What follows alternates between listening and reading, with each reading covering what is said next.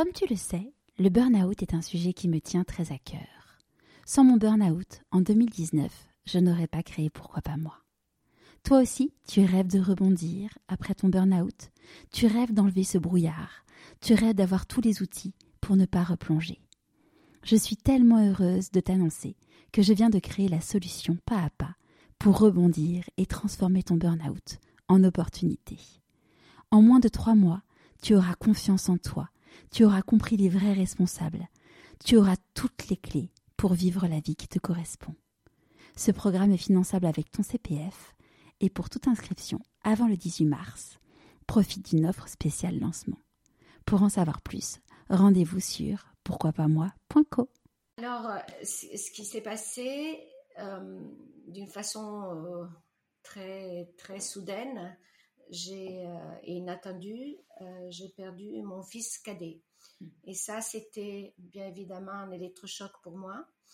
et j'ai, au départ, je me suis jetée dans le travail pour ne pas penser, parce qu'on a besoin d'être occupé au niveau de son esprit. Et puis, très vite, je me suis rendu compte que j'avais besoin de d'avoir un contact avec un autre monde, parce que on espère toujours pouvoir recontacter hein, la personne qu'on a perdue.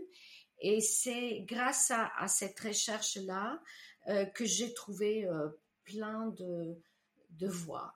Euh, je dirais pas des voies parallèles, mais en quelque sorte, aussi des choses que je n'avais jamais considérées et qui se sont présentées à moi. Euh, au départ, c'était vraiment pour essayer d'établir un contact euh, peut-être avec euh, le monde de l'au-delà, mais très vite, c'était la prise de conscience que le, monde tel qu'on le voit nous n'est que perception et qu'en réalité, il n'y a, pas de vérité absolue. Tout est une question de point de vue. Et euh, j'ai euh, mis peut-être euh, un peu de temps hein, de, à faire mon deuil. Et aujourd'hui, je peux vraiment dire que j'ai fait mon deuil et je vis avec. je suis apaisée par rapport à ça. et j'estime que c'est un peu, ça va paraître bizarre ce que je vais dire, mais euh, le décès de mon fils, avec son décès, mon fils m'a fait un énorme cadeau. Il m'a vraiment permis de me retrouver moi. Donc c'est un peu égoïste en même temps de dire ça parce que non c'est c'est ce qu'on appelle c'est ce qu'on appelle les cadeaux mal emballés de la vie c'est de dire que que de chaque dans chaque épreuve les même la plus la plus dure on peut arriver à trouver du positif parce que ça peut nous permettre en effet prendre, faire prendre conscience qu'on n'a qu'une vie et que et qu'il faut, il faut en profiter. Oui, oui, mm. effectivement.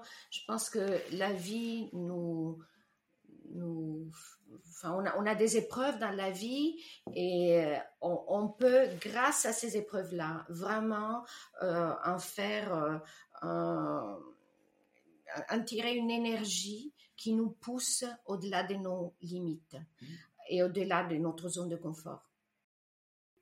Ouais, tu as déjà pris un recul énorme en trois ans et demi. J'ai pris beaucoup de recul. Euh, ça, va, enfin, comme je, suis toujours un peu conditionnée par cette euh, éducation et cette, ce milieu où j'ai grandi mm. par rapport au regard des autres. Et je sais que euh, c'est compliqué. Je me suis rendu compte qu'en fait, euh, le deuil est tabou.